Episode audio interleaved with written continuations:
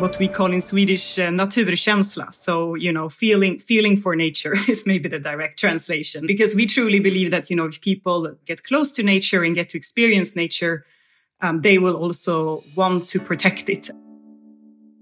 The feeling for nature. Der Blick nach Schweden lohnt sich, nicht nur, weil die Natur im Norden des Landes als letzte Wildnis Europas gilt, sondern auch, weil wir uns von Schweden in Sachen Klimaschutz ordentlich was abschauen können. Und damit willkommen bei Explore, dem National Geographic Podcast, Folge 2, Wissenschaft und Natur. Schweden ist unangefochtener Spitzenreiter im Klimaschutz, zumindest laut der Tabelle des Klimaschutzindex. Aber was macht denn Schweden so viel besser als der Rest der Welt, um unser Klima zu schützen?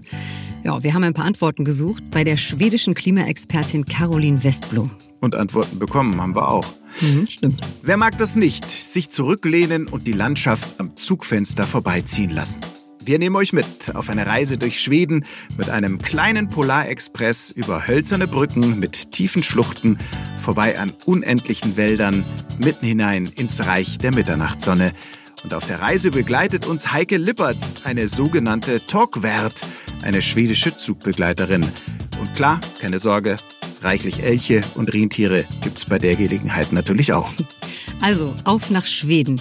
Ihr hört Explore, der National Geographic Podcast. Ich bin Inka Kiewit. Hi zusammen. Und ich, Daniel Lerche. Schön, dass ihr dabei seid.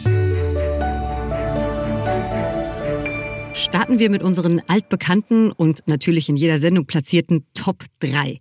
Drei Fakten aus Schweden, von denen ihr so im besten Fall hoffentlich noch nie gehört habt. Da lege ich mal los, oder? Mhm. Fakt 1. Die Schlacht um die Ulmen im Königsgarten, eine der ältesten Parkanlagen mitten in Stockholm, stehen urälteste Ulmen. Schaut man genau hin, sieht man Einkerbungen, richtige Schnitte in den Stämmen der Bäume. Und die stammen von der sogenannten Schlacht um die Ulmen, genauer von den Ketten einiger schwedischer Umweltaktivisten und Umweltaktivistinnen. Vor genau 50 Jahren ketteten sie sich an die Ulmen, die wegen einer unterirdischen Bahnlinie gefällt werden sollten. Eine Woche lang kämpfte die Aktivistengruppe Alternativ Start mit der Polizei um die zwölf Bäume. Erfolgreich, denn die Bahn, die wurde schließlich umgeleitet und die Ulmen, die stehen bis heute im königlichen Schlossgarten. Fakt 2. Fallunrot. Jeder kennt sie, die roten Schwedenhäuser. Die Nationalfarbe der Schweden beim Hausbau, das ist nicht nur einfach rot, das ist Falunrot. Die Geschichte dahinter, die kommt aus dem kleinen Ort Forlun, mitten in Schweden. Da stand ganz lange das Falun-Bergwerk, die einst größte Kupfermine der Welt. Und die Falunfarbe, die wurde damals aus dem roten Oxid der Mine gewonnen. Ja, der falunrote Anstrich, der machte das Holz der Häuser im 19. Jahrhundert einfach wetterfester. Und heute ist nicht nur das Falunrot als Nationalfarbe geblieben, sondern die ehemalige Kupfermine ist auch noch UNESCO-Weltkulturerbe. Fakt 3. Nobel im Alter. Seit 1901 werden jedes Jahr die berühmten Nobelpreise vergeben. Interessant dabei, zu Beginn des 20. Jahrhunderts waren die Geehrten gerne mal erst Anfang 20. Im Moment liegt das Durchschnittsalter der Preisträger und Preisträgerinnen bei gut 60 Jahren. Und warum ist das so? Heute dauert es oft viel länger, bis sich herausstellt, welche wissenschaftliche Errungenschaft wirklich von Bedeutung gewesen ist. Wie zum Beispiel beim ältesten Nobelpreisträger aller Zeiten. Mit 97 Jahren erhielt John B. Goodenough mit zwei Kollegen 2019 den Chemie-Nobelpreis für die Entwicklung der Lithium-Ionen-Batterie. Also Daniel, ich weiß, das waren jetzt drei, aber ich muss diesen einen Fakt noch bringen. Skurril, unnütz, aber Ja, auch ein pack's. bisschen lustig. Lass hören. Kommt. Fakt 4. Dinner for Sweden.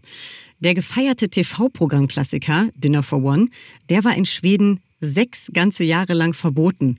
Warum das so war, ist ganz einfach, weil der übermäßige Alkoholkonsum von James einfach nicht angebracht erschien. Ja, aber zum Glück darf seit 1969 wieder über den betrunkenen Butler gelacht werden. Ja, in diesem Sinne, auf James. Skoll. Prohibition auf Schwedisch sozusagen. Ja. Um die Ulmen herum Nationalfarbe Falunrot, alte Nobelpreise und ihre Träger plus Dinner for Sweden. Unsere Top 3 heute mal als Top 4 zu Schweden. So, dann steigen wir mal ein in das erste Thema dieser Folge. Schweden ist gemessen an seiner Bevölkerung ja ein relativ kleines Land, aber trotzdem mhm. auf vielen, vielen Gebieten Vorreiter und auf einem ganz besonders, nämlich dann, wenn es um den Schutz unseres Klimas geht. Und das Thema, Inka, das hat in den letzten Monaten, vor allem wegen Corona natürlich, ja nicht so viel Aufmerksamkeit bekommen. Mhm. Ja, also gerade mit dem Blick auf Schweden lohnt es sich, den Klimaschutz mal wieder in den Fokus zu nehmen. Mhm. Schweden verwendet sehr viel Energie auf Klimafragen. Also Elektroautos sind weit verbreitet, es landet kaum Müll auf Deponien und Schweden hat einen sehr geringen CO2-Ausstoß, also im internationalen Vergleich. Das klingt ja schon nach Musterschüler im Fach Klimaschutz. Mhm. Ähm, du hast dich ja für diese Folge mit dem Thema intensiv auseinandergesetzt. Ähm, wie bist du es angegangen? Ja, also sich dem Thema Klimaschutz zu nähern, ist ja immer schwierig. Ne? Also viele können das schon gar nicht mehr hören und das ganze Thema ist einfach wahnsinnig komplex.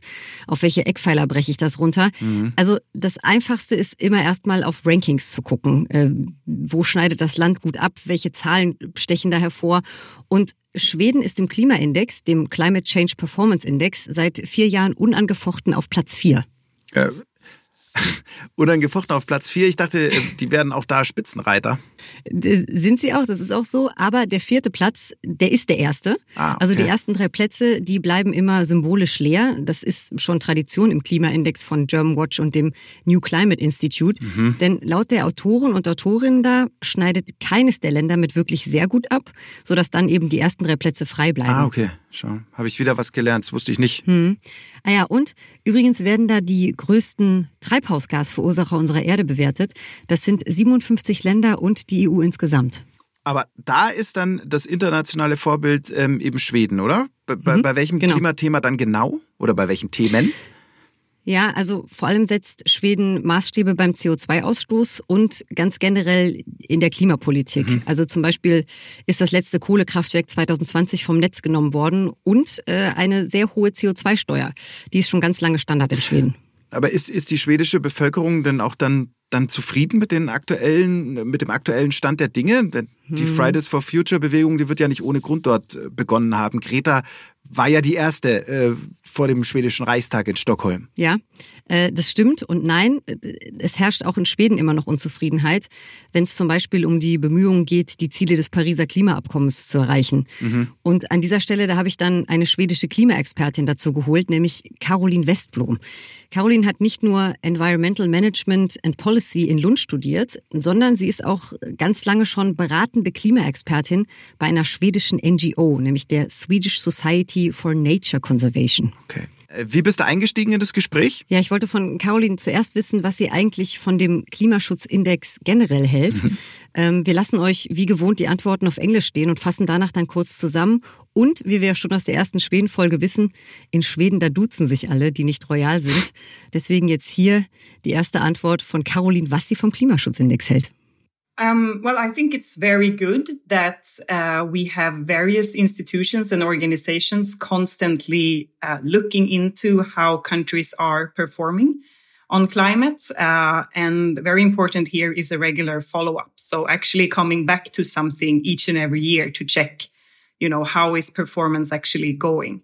So I appreciate that very much. Um, and I also appreciate the fact that it is possible for national organizations to, to give their input onto how their countries are performing. So uh, it's definitely a valuable exercise. Also, Caroline hält den Klimaschutzindex für ein durchaus sinnvolles Mittel, um sich ja die Leistungen der Länder für den Klimaschutz anzusehen. Aber wichtig dabei ist die Regelmäßigkeit, um jedes Jahr eben vergleichbare Zahlen zu haben. Und vergleicht man die Rankings von Deutschland und Schweden, Deutschland ist übrigens auf dem 19. Platz im Index, dann liegt das gute Abschneiden Schwedens auch vor allem daran, dass dort keine fossilen Brennstoffe mehr für das Elektrizitätssystem genutzt werden, wie jetzt zum Beispiel Kohle. One obvious thing uh, which also, you know, puts puts Sweden higher in in rankings against in Germany is the fact that uh, we do not have basically any fossil fuels in our electricity system anymore. Uh, and of course, Germany still burns a lot of coal. So this is going to have an impact on the uh, total emissions of the country, on the emissions per capita. And also uh, in Germany, coal is still uh, taking up a big part, uh, which you know, obviously should be taken up by renewables, but haven't yet.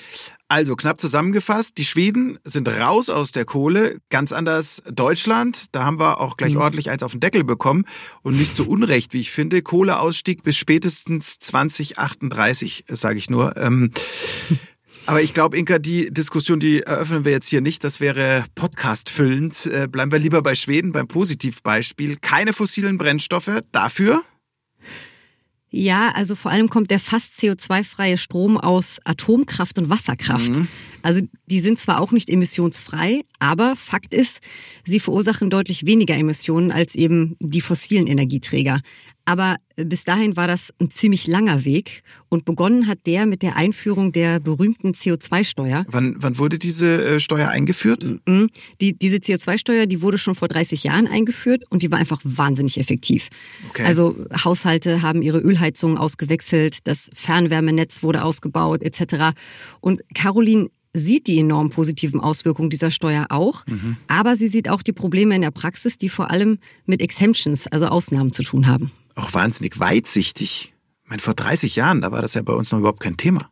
Aber jetzt hören wir uns erstmal an, was Caroline sagt. You know, if you emit CO2, you should pay a tax. And this is based on the so-called polluters pays principle, meaning that, you know, whoever uh, is emitting um, CO2 to the atmosphere, pollution, should pay for that. Although I must say it's maybe simpler in theory than it is in practice.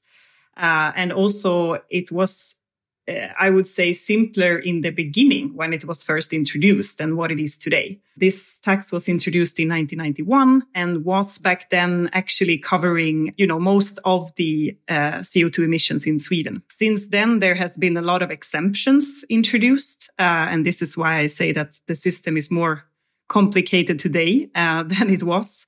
Uh, and actually, not all sectors are paying today, uh, and sectors are paying differently much. So it is definitely still a very good policy tool to bring down uh, emissions. But what we can see today is that definitely more needs to be done uh, to get emissions down and especially in the heavy industry, producers of steel and cement and also chemicals, for instance, which is um, the uh, sector that is completely exempt from the CO2 tax today. And that is because of the emissions trading scheme that is uh, in the EU. Also, ich fasse mal zusammen. Die CO2-Steuer ist ein gutes Mittel, um den Kohlenstoffdioxidausstoß zu verringern.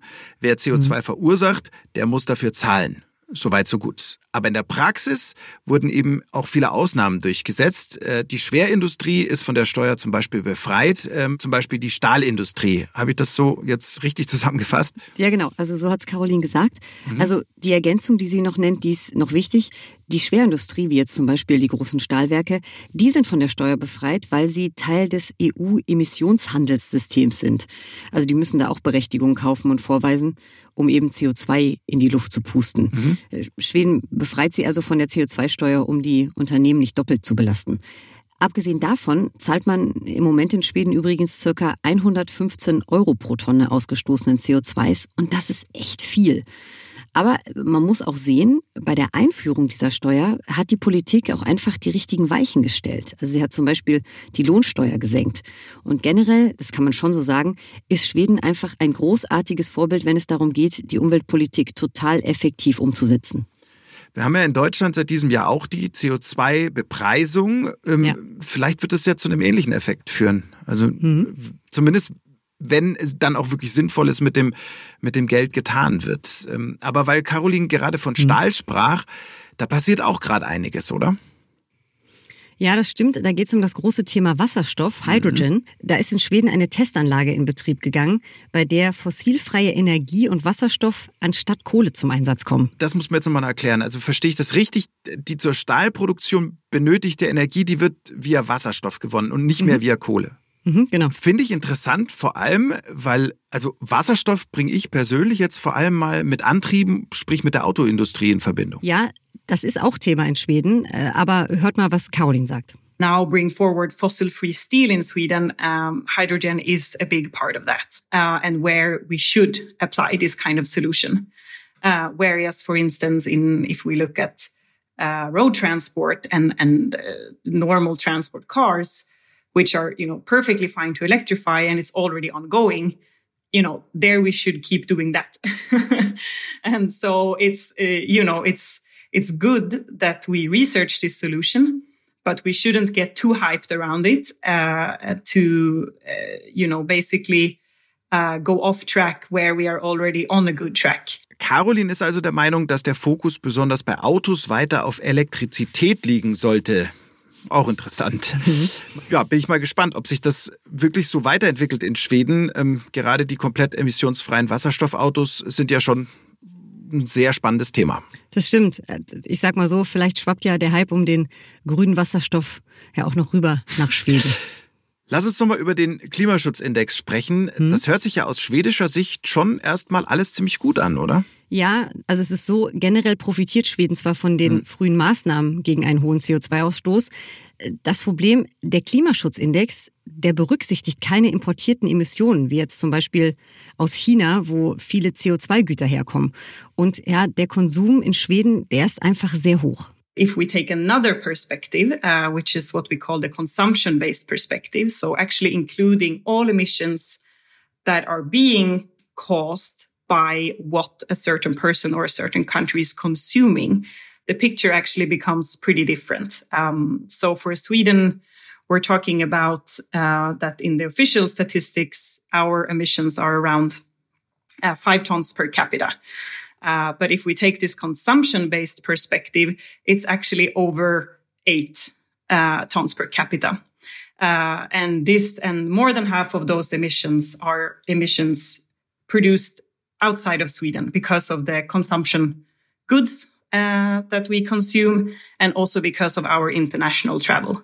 Also das finde ich hochspannend. Ähm, würde man die importierten Konsumgüter Schwedens im Index mit einberechnen, dann würde sich dieses Bild schon wieder ein bisschen wandeln mhm. zu Ungunsten Schwedens. Mhm. Äh, interessant fand ich auch, dass Caroline den Reise, sprich vor allem den Flugverkehr anspricht, mhm. ähm, denn ich dachte immer, dieses Flugschämen, mhm. Flugscham wäre sozusagen eine schwedische Erfindung. Ja, es stimmt auch. Ich habe sie auch nach diesem schwedischen Begriff Flugskam, also der Flugscham, gefragt. Und mhm. der Hashtag Flugskam, der wurde in den sozialen Medien auf einmal total populär und hat tatsächlich aus Carolins Sicht ein bisschen was bewirkt. It became a topic in social media a couple of years ago and yeah, led to this uh, being fairly well established, I guess, this expression and, and uh, hopefully it will also lead to actually a decrease in emissions. I mean, now we see that, of course, anyway, because of the pandemic and most, uh, most planes being on the ground. But hopefully as we come out of that, we still see, um, what we already started seeing, which was a shift from um, especially uh, domestic travel, but also within Europe, you know, a shift from from flying to to taking trains. Also kurz und knapp, der Hashtag Flugscham oder wie sagt man es auf Schwedisch, Inka? Ähm, Flugskam. Flugskam. Hm? Der hat was bewirkt, ganz offensichtlich. Ähm, mindestens mal, dass man sich bewusster für den Zug entscheiden kann. Genau. Also ich finde ja den Begriff etwas schwierig. Aber ich glaube, gerade weil der Begriff so kontrovers ist, hat er natürlich auch für so viel Aufsehen gesorgt. Ne? Ich mhm. finde, das hat so ein bisschen was von. Ja, ich finde, das hat so ein bisschen was von an den Pranger stellen und sich gefälligst zu schämen für, ja, für sein Verhalten in den Flieger zu steigen. Finde ich schon in Ordnung. Was ich mich aber die ganze Zeit ähm, frage, ist, äh, woher denn eigentlich das wirklich sehr ausgeprägte Umweltbewusstsein der Schweden kommt. Mhm. Hast du da eine Antwort drauf? Ja, da hat Caroline zumindest eine Vermutung. You know, my organization, we work a lot with um, what uh, what we call in Swedish uh, naturkänsla. So you know, feeling feeling for nature is maybe the direct translation, and and because we truly believe that you know, if people uh, get close to nature and get to experience nature, um, they will also want to protect it and, and want to, uh, you know, engage in protecting it. Also ich finde, das kann man jetzt einfach mal so stehen lassen. Mhm. The feeling for nature. Ja. Oder ähm, wie hat sie es gesagt auf Schwedisch? Nee, das musst du sagen. Das ist ein schwieriges Wort. ich glaube, es war Nature Schlenzia. Hm. Oder Nature Schänzler. Nature Schänzler hat sie gesagt. Genau, ja. sowas. Gibt es da eine deutsche Entsprechung für? Boah, äh, ähm, Na Naturgefühle? Hm.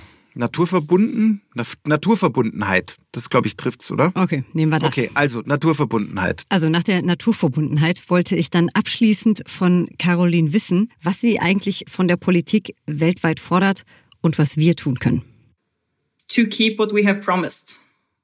So there has been a promise made to uh, limit global warming to at the maximum two degrees, uh, with a strive to keep it to 1.5 and to keep that promise and to do what it takes to really, for real, start to uh, protect our ecosystems and to restore ecosystems. Uh, because they are degraded all over the world, and without them, uh, we cannot we cannot live up to what we have promised because we need them to store coal in the ground and in the vegetation um, and to suck up the CO2 we have already emitted into the atmosphere. The other side of the coin is really to engage politically, you know, to put pressure on governments, uh, on decision makers to change those systems. Because if that's not happening, it's the change is going too slowly. It's not going to be possible. Eindrückliche Worte von Caroline, die Forderung, das Versprechen einzuhalten, die Erderwärmung auf 1,5 Grad zu begrenzen und gerne auch mal Druck auf die Entscheidungsträger auszuüben.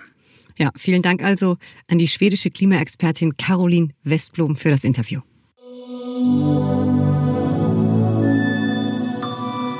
Explore, der National Geographic Podcast. Ihr hört Schweden Folge 2 Wissenschaft und Natur und wir freuen uns immer noch, dass ihr dabei seid.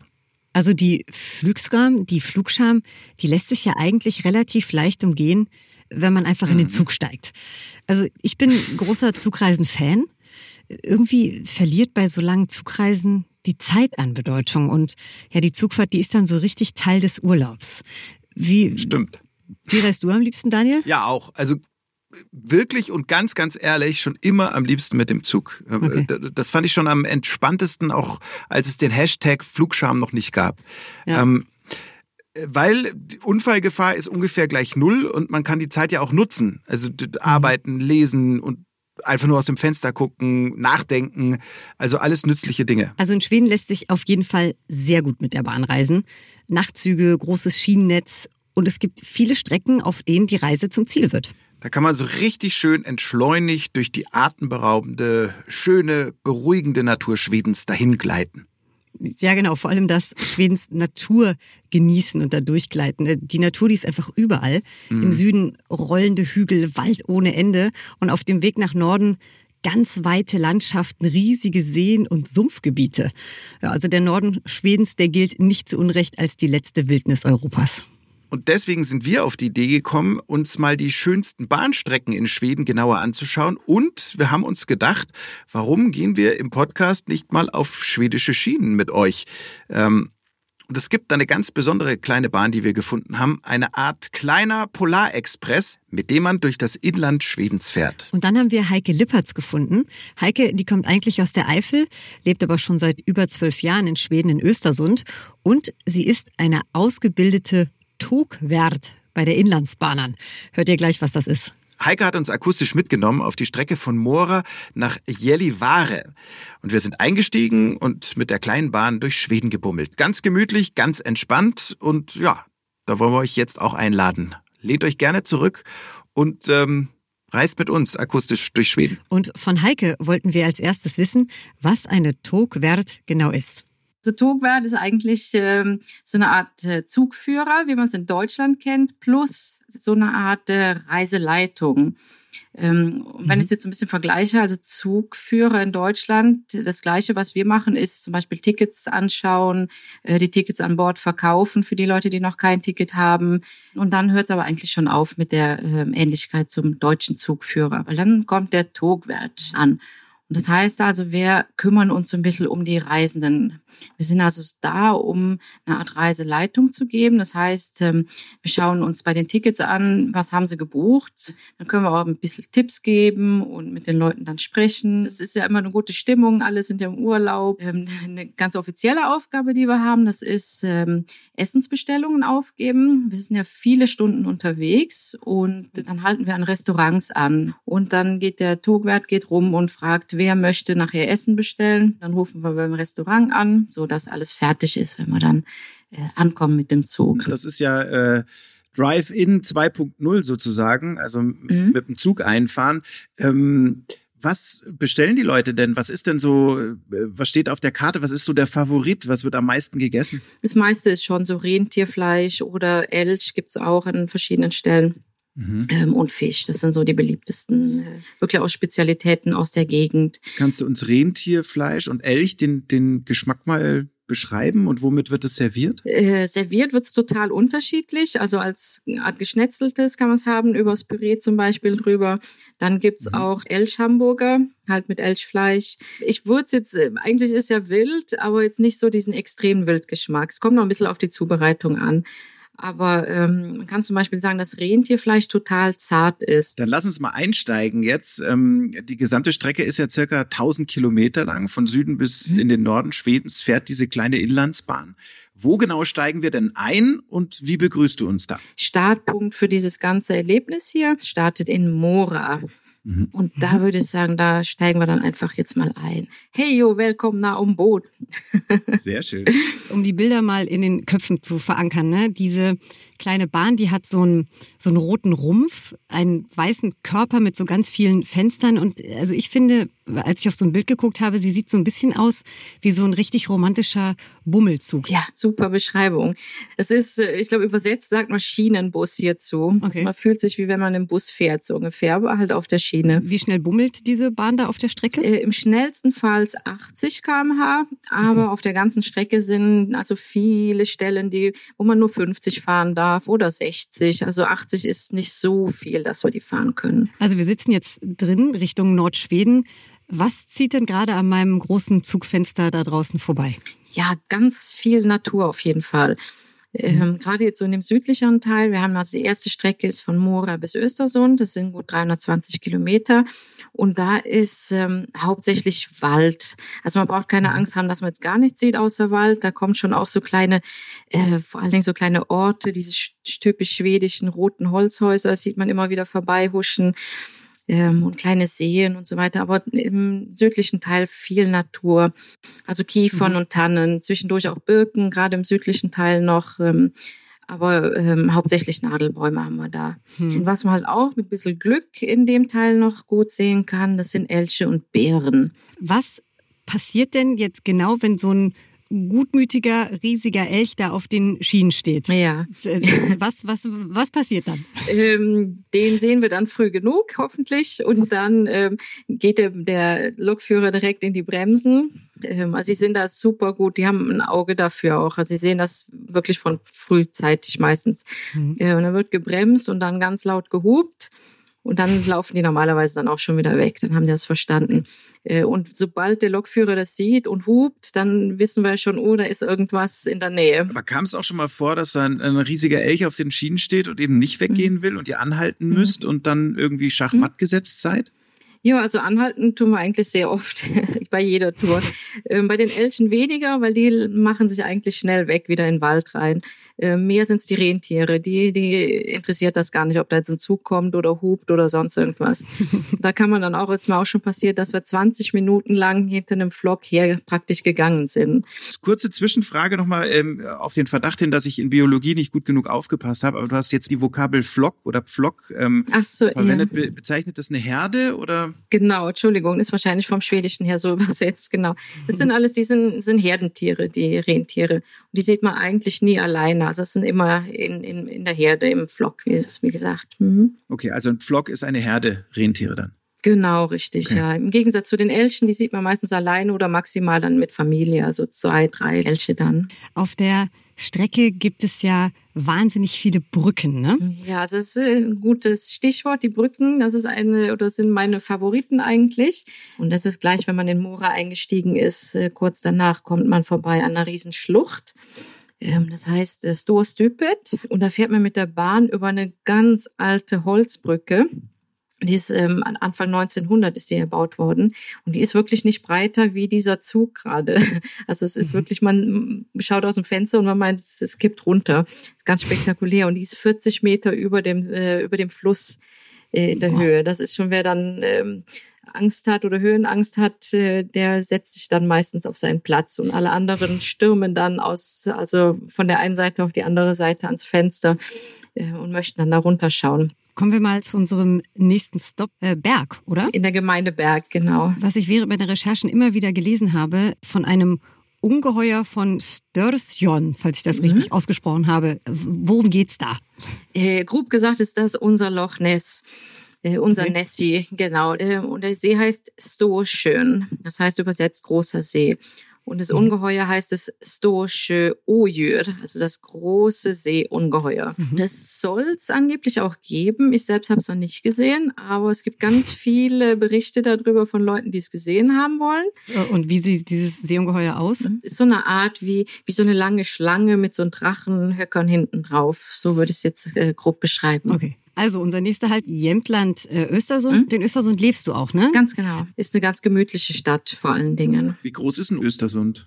Äh, die Stadt hat ungefähr 35.000 Einwohner insgesamt. Östersund ist ja die einzige richtige Stadt in der Provinz Jämtland. Mhm. Was ist denn da dein absolutes Highlight, was du so Natur- und Outdoor-Liebhabern empfehlen würdest? Ja, also raus und wandern, Rucksack und einfach raus in die Natur. Da gibt's unzählige Wanderwege in der Umgebung um Östersund rum oder auch mit dem Bus fährt man in, äh, in die Berge rein und kann da Mehrtagestouren machen oder einfach eine Tagestour, ein paar Stunden zum Beispiel. Was muss ich denn beachten, wenn ich, wenn ich eine längere Tour durch, durch Jämtlands Wildnis plane? Ja, ähm, also Kleider für jedes Wetter mitnehmen. Im Sommer es kann 30 Grad sein und man geht raus und zwei Stunden später ähm, kommen auf jeden Fall, also wenn man da ein bisschen höher geht, äh, kommen die ersten Schneeflocken schon und Regen und, und Sonne. Also es kann sich unheimlich schnell äh, abwechseln. Was man auch machen sollte, wenn man alleine geht, ist ein kleine Glöckchen zum Beispiel am Rucksack haben, ähm, weil es halt doch viele Bären auch äh, in der Umgebung gibt. Die sind eigentlich ungefährlich, weil sie mehr Angst vor uns haben als wir vor ihnen, aber man soll sich bemerkbar machen irgendwie. Ach so, also weil sie Fluchttiere sind und wenn sie die Glöckchen hören, dann genau, dann genau, dann sieht man sie auch erst gar nicht, dann laufen die weg. Was hat's mit den sogenannten Tournachrichten auf sich? Kannst du uns dazu mhm. noch was sagen? Ja, das ist einfach äh, auch wieder so ein bisschen schwedisch äh, von der Mentalität her. Man hilft sich, man äh, möchte, dass es anderen gut geht. Das heißt also, jeder, der rausgeht in die Wildnis oder einfach spazieren geht, wird nicht aufgefordert, aber wird empfohlen, dass er eine Nachricht irgendwo hinterlässt bei der Unterkunft oder kann auch ins Touristbüro gehen und einfach Bescheid sagt, hier, ich gehe jetzt mal raus, ich möchte ähm, die und die Tour für den Fall, dass irgendwie mal vermisst wird, dass man weiß oder dass jemand weiß, wo man suchen kann dann nach den Leuten. Okay, also ich fasse mal zusammen. Ähm, man ist vor, sollte vorbereitet sein auf jedes Wetter, entsprechend ähm, ähm, flexible Kleidung dabei haben, dann ähm, mhm. eine Tournachricht hinterlassen und Glöckchen an den Rucksack gegen die Bären. Korrekt? Genau, oder, oder die ganze Zeit singen, das passt auch, genau. dann lieber die Glöckchen. ja, ähm, genau. Dann reisen wir mal weiter. Jetzt geht's weiter Richtung Lappland. Äh, die Landschaft mhm die müsste jetzt hier ja noch verlassener sein, je weiter wir nach Norden kommen. Da oben leben auch die Sami oder Samen, das indigene Volk Skandinaviens. Äh, kannst du uns äh, noch ein bisschen was über die Samen erzählen, bitte? Genau, also die Sami, das, äh, die wohnen ja in einem Gebiet, das ganze große Gebiet heißt Sapmi und es erstreckt sich über, kann man sagen, ganz Skandinavien, also Schweden, Norwegen, Finnland bis rüber nach Russland.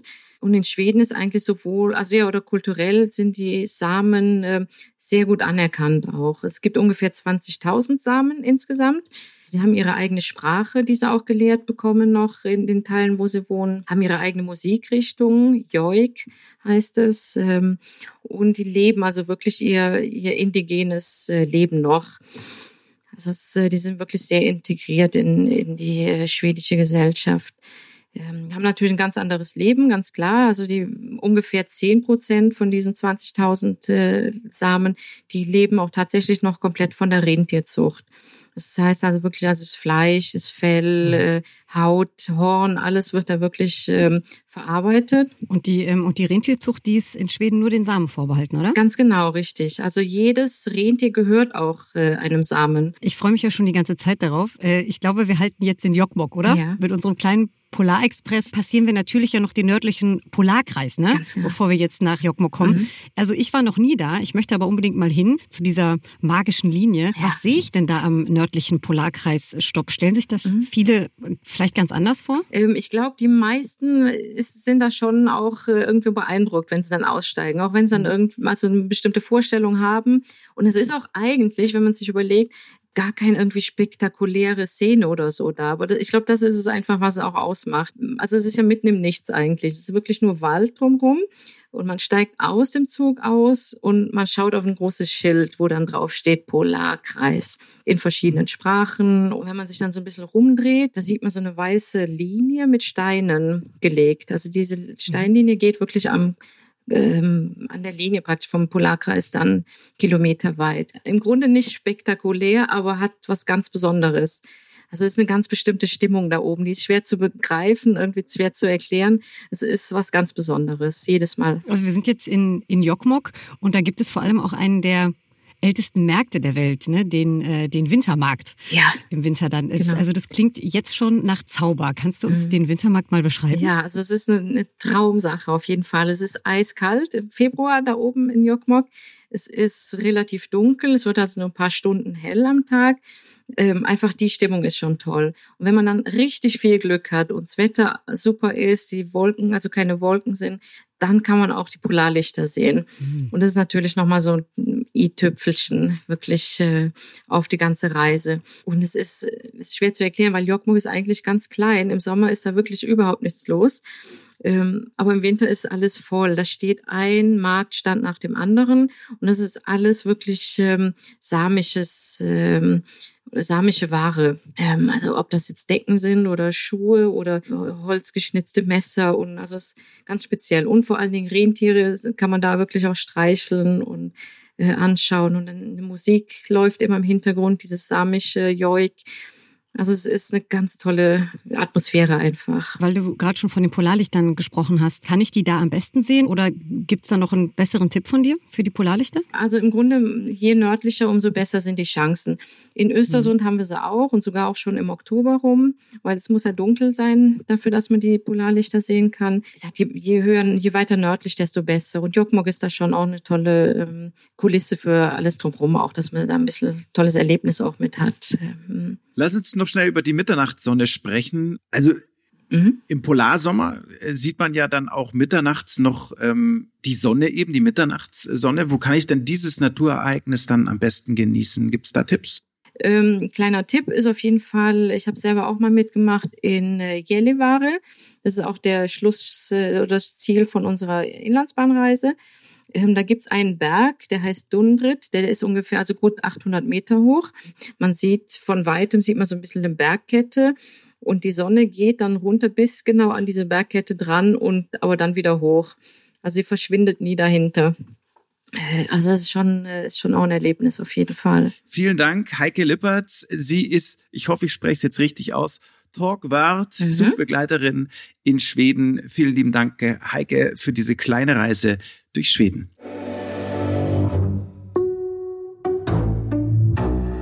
Ja, das war's auch schon wieder mit Schweden, mit unserem Themenmonat. Also für mich jedenfalls, Skandinavien hat uns auf keinen Fall zum letzten Mal gesehen.